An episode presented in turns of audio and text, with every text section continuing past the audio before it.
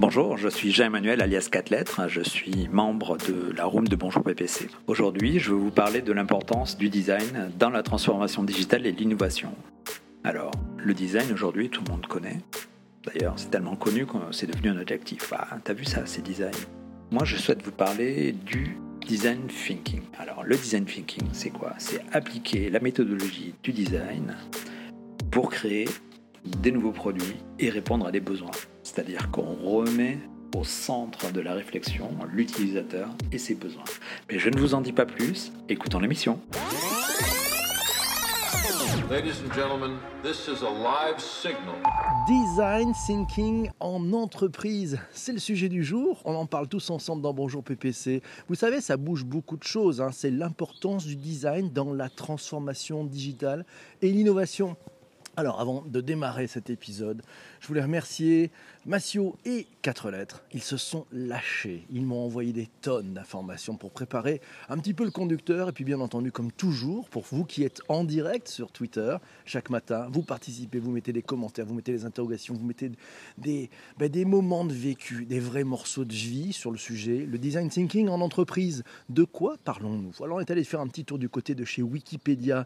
Merci Eva pour le, le petit, le petit lien. C'est le design thinking, c'est une approche de l'innovation et de son management qui se veut une synthèse entre la pensée analytique et la pensée intuitive. Il fait partie d'une démarche plus globale appelée le design collaboratif. Ça s'appuie en grande partie sur un processus de co-créativité qui implique des retours de l'utilisateur final. La clé, elle est là, ça décadre tout. Eva nous dit qu'est-ce que le design thinking Elle nous a trouvé un petit article dans les cahiers de l'innovation.com. Qu'est-ce que le design thinking? Vous avez toutes les notes des articles qui sont cités dans ce podcast. Elles sont disponibles dans les notes d'épisodes sur les plateformes de balado-diffusion. N'hésitez pas, allez voir les épisodes, vous pouvez cliquer, vous allez pouvoir lire complètement tous ces articles. Le design thinking, dans cet article, on apprend que le design thinking est tout simplement le terme utilisé pour désigner l'ensemble des méthodes et des outils qui aident face à un problème ou à un projet d'innovation à appliquer la même démarche que celle qu'aurait eu un designer. Ça permet d'apporter à une problématique donnée une solution innovante qui répond à trois principes fondamentaux. Le premier, c'est la désirabilité, celle du marché ou celle des acteurs. Le second, c'est la faisabilité technique et organisationnelle. Et la troisième, c'est la viabilité économique. Quelques fondamentaux, c'est plutôt la bonne nouvelle, effectivement, d'avoir ces éléments. Et oui, alors ils sont là. On va accueillir aussi Diom Doom qui vient d'arriver. Aussi, j'ai oublié Humanao, j'ai Dominique, j'ai Latper qui est là aussi.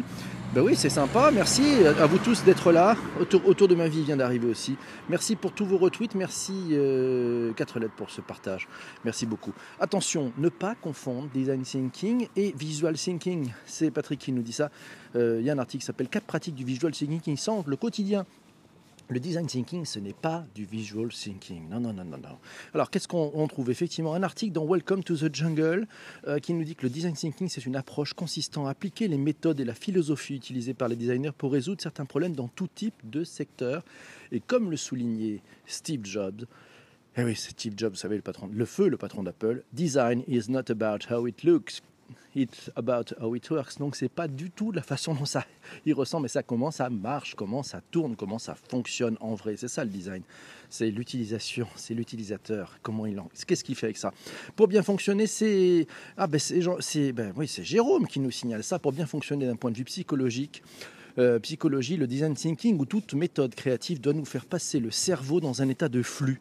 C'est-à-dire que nous devons d'une part avoir le sentiment de maîtriser l'activité proposée et être concentré sur elle au point d'oublier son ego et d'autre part en tirer des vraies récompenses de cette activité peut alimenter ainsi notre motivation intrinsèque. On tend vers l'extase quand on est dans cet état-là. Oui, Jérôme est en forme.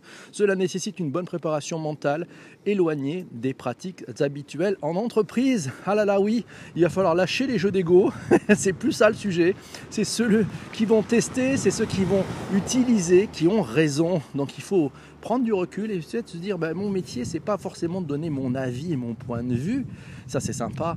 Mais très professionnellement ben, il faut que je m'adapte à ce que veulent les utilisateurs. Une vraie compétence nous dit Jérôme ce soft skill individuel et collectif à acquérir. Oui merci bien vu. C'est Massio qui nous a proposé un magnifique bonjour Quentin qui vient d'arriver euh, qui nous a proposé un magnifique mind map avec le au, au cœur le design thinking et puis en périphérie. Vous savez, le mind map, c'est un, un, graphique où vous mettez au cœur les idées et puis après autour, ben, ces composantes. Alors on a les logiques de prototypage, le comportement, le fait d'humaniser, de simplifier, des personas, euh, des cartes d'empathie, ce qu'il faut faire, ce qu'il ne faut pas faire. Ça, c'est pour le produit pour la relation client aussi, et puis pour le service design thinking, l'entreprise, les hommes, avec les bénéfices et les bienfaits, c'est créer une nouvelle ambiance de travail dans, les équipes, dans l'entreprise, adopter une pensée, un esprit design aussi dans l'entreprise, c'est sûrement rendre plus agile l'entreprise dans son ensemble, c'est accueillir naturellement les contributions de tous les collaborateurs, quel que soit leur grade, quelle que soit leur direction, ils ont un input qui a de la valeur il faut pouvoir ouvrir ses grandes oreilles et ses grands yeux pour dire tiens, tiens, il y a des choses intéressantes là-dedans. Il ne faut pas partir d'un a priori. Euh, innovation incrémentale, c'est un process comme Lean Six Sigma ou Six Sigma. Euh, c'est une logique d'amélioration de, de, la performance, de l'amélioration de l'organisation de l'entreprise. Attention aux dangers et aux excès, à solution à tous les malheurs. Non, non, c'est pas la solution, mais c'est une solution. À vous de l'utiliser. Design thinking, produits et services, bénéfices humains, humaniser la technologie, plus impactant émotionnellement. Merci Patrick pour ces éléments. La méthode design thinking nous dit quatre lettres. Elle offre la possibilité de combiner des choses. C'est une méthode créative pour en faire de l'innovation. Oui, les enjeux. Alors, bel article trouvé. Euh, ah oui, c'est dans le HBR, Harvard Business Review. On ne se refuse rien le matin. Euh, c'est Jean-Emmanuel qui nous a trouvé ça. Un très très bel article. Alors, le design thinking, pourquoi il est-il efficace en entreprise? Il permet d'éliminer les préjugés et les comportements qui freinent l'innovation.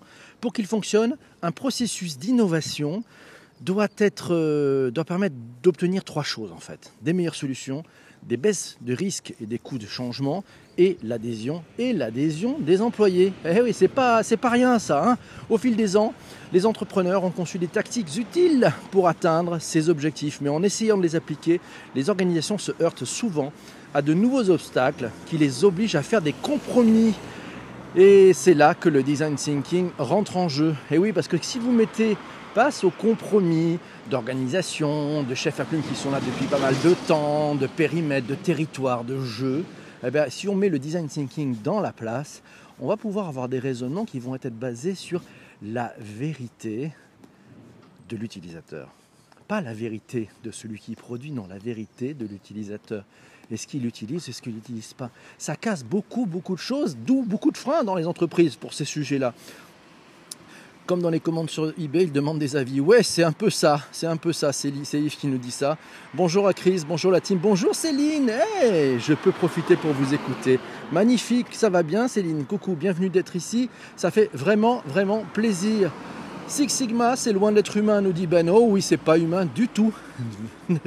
Rien ne vaut Uber pour écouter PPC. Mon Dieu, je ne savais pas que j'étais en libre écoute sur Uber, sur les gens qui sont en direct. Vous me direz si vous faites des replays. Patrick nous dit le design thinking se rapproche-t-il du cœur des entreprises? Article trouvé dans les cahiers de l'innovation.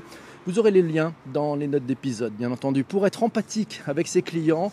Merci Michel pour ce retweet. Pour être empathique avec ses clients, une entreprise centrée design permet à ses employés d'observer leur comportement et d'en tirer des conclusions sur ce qu'ils veulent et ce dont ils ont besoin. Ces conclusions sont très difficiles à exprimer avec un vocabulaire quantitatif ou technique. Au lieu de cela, ces entreprises, elles utilisaient un vocabulaire émotionnel avec les mots désir, les mots volonté, aspiration, expérience, implication, engagement. Les équipes projets discutent de l'impact émotionnel de leurs produits autant que de son utilité objective ou de ses fonctionnalités. Waouh, ça change ah oui, parce que ça, vous imaginez, d'habitude on vous pose la question, c'est quoi le ROI Combien ça coûte Combien ça gagne? Là, c'est quoi l'émotion que vous allez produire? Waouh, le changement, vous imaginez? Allez, faites ça aujourd'hui. Si vous avez une réunion, posez la question comme ça dans cette réunion en disant, mais en fait, c'est quoi la valeur émotionnelle que nous amenons avec ce projet? Waouh, vous allez voir, ils vont être super surpris tous. Faites attention, vous allez vous faire cartonner. Adoptez le point de vue, je reprends cet article le signaler par Patrick, adopter ce point de vue n'est pas facile, mais cela contribue à créer une ambiance de travail que les gens veulent rejoindre, à rendre plus agile l'entreprise dans son ensemble et à accueillir plus naturellement les contributions de tous les collaborateurs. Mathieu me disait, oh là là, le design thinking en entreprise, c'est comme le sexe au lycée, tout le monde en parle, mais peu le font. et surtout peu le font bien. Oh Mathieu, quel coquin De bon matin, quatre lettres nous dit l'impact se fait sur l'organisation des gens au sein de l'entreprise. Il y a assimilation de la méthode, apprentissage du travail avec les autres en interne. Pour, euh, Jean-Emmanuel, le design thinking entraîne les gens dans l'agilité. Oui, c'est un bon début, effectivement, ça amène. On sort de sa zone de confort, exactement. C'est Ben qui nous dit c'est un sacré travail sur la flexibilité cognitive et l'adaptabilité dans tout ça. Oui, je suis aussi dans le RER, e nous dit Edouard. Merci Edouard, bonjour à toi. Bonjour Shadia, elle vient d'arriver. Comment ça va? La forme? Céline, je suis admirative de voir l'énergie de tous dans la room, c'est énorme. Vous êtes des héros, merci Céline, ça fait vraiment plaisir. Je crois que j'ai rougi. Ouh, émotion en entreprise, il n'y en a pas, il paraît, nous signale Ben. On verra bien. Bonjour Momo, bienvenue ici. Alors, quatre lettres nous dit les collaborateurs affinent leur connaissance des clients et consolident leur expertise au sein de l'entreprise. Cela les valorise. Et oui, rien ne vaut le contact avec le client, avec l'utilisateur. Appliquer le design thinking dans la gestion de projet.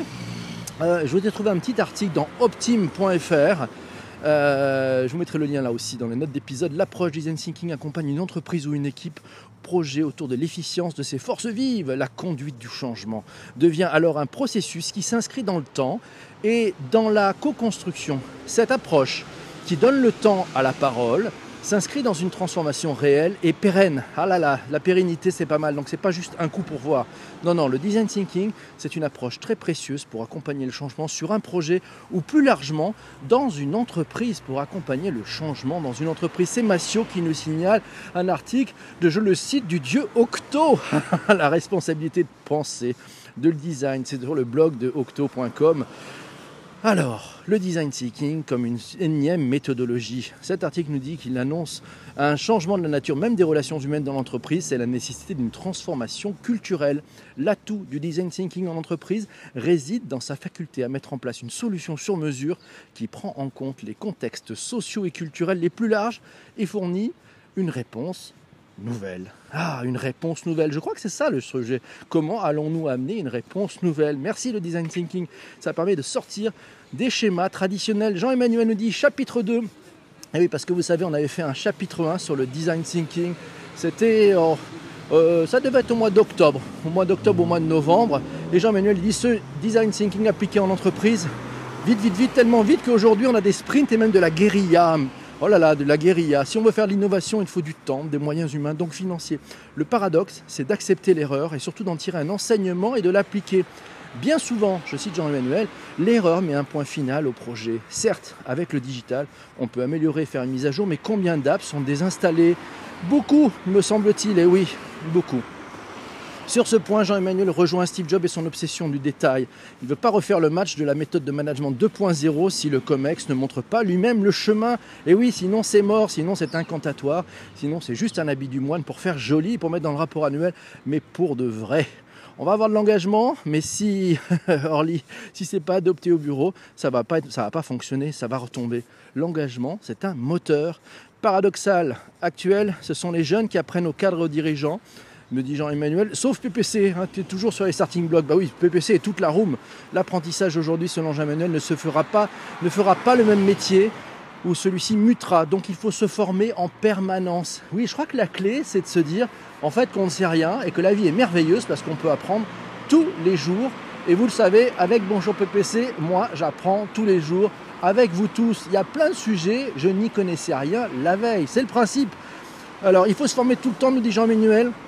Sa formation de designer, plus que le métier, lui aura appris à apprendre, apprendre à apprendre. Oui, bien vu. Quatre lettres aussi, tirées de Welcome to the Jungle, les prérequis essentiels au design thinking. Travailler en équipe pluridisciplinaire, réunir des compétences, des connaissances, des savoir-faire et des modes de pensée complémentaires afin de prendre en compte toutes les facettes d'un même problème. Il faut organiser des ateliers de co-création, par exemple, il faut autoriser l'erreur. Se tromper, c'est une étape du cheminement qui mène à la bonne solution. Si vous ne vous trompez pas, mauvaise nouvelle, vous ne vous en êtes pas rendu compte, vous êtes en train de vous planter. Et oui, il faut faire preuve d'empathie aussi, il faut placer l'humain au centre. Cela implique de se mettre à sa place encore et encore et encore et toujours pour être en mesure de comprendre ces problèmes afin d'y apporter des solutions pertinente. Merci quatre lettres. Retrouvez dans ces bookmarks, c'est Lionel qui nous envoie ça.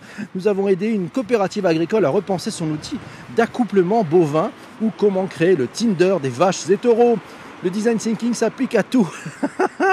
bon article aussi à lire dans Welcome to the Jungle. Les outils design thinking, les post-it, visualisent les mots et leur donnent du poids. C'est Jean-Emmanuel qui nous donne ça. Ils permettent d'ordonner pour créer des idées. Chacun s'en empare et peut se l'approprier. Sinon, vous avez les Lego, hein. Lego as a serious game. Et oui, ça permet de s'immerger dans le contexte et comme on le faisait en étant enfant, on crée une histoire, on l'améliore en reconstruisant ce qui a été monté. Et oui, la clé, c'est de créer une histoire, une histoire d'utilisateur. C'est ça qui marche. Le DRH face au design thinking. Ouh, gros article soulevé par Massio. Euh, oh là là, ça serait, c'est dans rhinfo.com. Je vous donnerai le lien dans les notes d'épisode. Alors ça, le design thinking s'organise autour de trois logiques côté RH. Une logique de co-création. Une entreprise qui met le design thinking au cœur de son activité ne fait pas travailler ses départements de manière isolée. Elle instaure au contraire une logique cross-département favorisant l'intelligence collective. Deuxièmement, c'est une gymnastique intellectuelle alternant des phases d'intuition et d'analyse dans une logique d'ouverture. Fermeture, comme dans la démarche de créativité. Vous en avez parlé du design sprint, vous vous rappelez Divergence et convergence, voilà, ça offre une compréhension pleine et entière des expériences, contrairement aux classiques études quantitatives et qualitatives, au niveau de l'organisation que les DRH peuvent agir. Oui, c'est car le design thinking, ça présuppose le décloisonnement et la disparition des silos qui se créent naturellement avec la croissance et la spécialisation des activités. Pour amener les entreprises à fonctionner avec des structures beaucoup plus transversales, oh là là, il y a du vent, il faut pratiquer les démarches de design thinking au sein de la fonction RH. Ça suppose aussi de créer euh, ben, des espaces où les DRH réunissent les clients, les acteurs de la fonction pour leur permettre de co-créer ensemble des solutions innovantes. Eh oui, Lego Scrum et désapprendre pour apprendre, nous dit Manao. Oui, oui, oui, oui, oui, c'est bon. Cette méthode incite au partage. Alors, en gestion de projet, c'est très pratique tant que la culture d'entreprise ne change pas. C'est compliqué, nous dit Shadia. Exactement. Euh, c'est Virginie qui dit tout le monde est sur un pied d'égalité collaborative, ça peut faire peur. Ah ouais, bah ça peut faire peur à tous ceux qui se sont dit le but c'était de monter les étages, de monter les niveaux, de passer sur du, vous savez, de la progression. Allez, la progression verticale, on va monter, on va être au-dessus, on va écraser un petit peu, machin, etc. Cette course sans fin, ce mythe décisif, non, non, non. Avec le digital, la progression devient horizontale, elle devient spatiale. On n'est plus sur les étages. Les étages, c'est dépassé, c'est un truc de vieux. Est-ce qu'il faut voir cette méthode comme une méthode miracle, dit Benjamin Je ne sais pas. Elle est pas mal, comme toute méthode. Bah, c'est peut-être à chacun, en fonction de ses problématiques, de se dire tiens, allez, quelle méthode je vais utiliser pour, euh, bah, pour faire bouger le burnous, quoi, pour changer un peu de point de vue, pour nous améliorer, pour être un peu plus dans notre marché, un peu plus dans notre actualité, un peu plus en contact avec les hommes et les femmes qui composent aussi l'entreprise. Virginie nous dit c'est une grande remise en cause de la traditionnelle primauté de la tech. Ah, ben oui, c'est parti. C'est magnifique. Allez, tiens, on va faire un petit hop.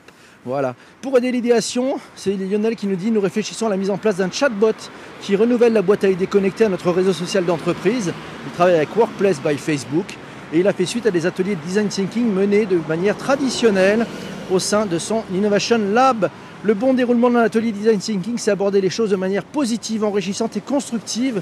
Et c'est le lab Pôle Emploi qui s'y emploie, qui fait des choses d'ailleurs très très dynamiques.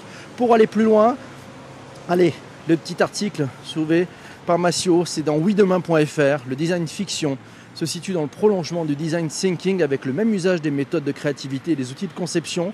Un wiki et le wiki, le design fiction, le design spéculatif ou encore le design critique. C'est une pratique du design qui consiste à explorer les implications d'évolution future. Il peut s'agir d'un futur probable, de futur possible ou de futur complètement spéculatif.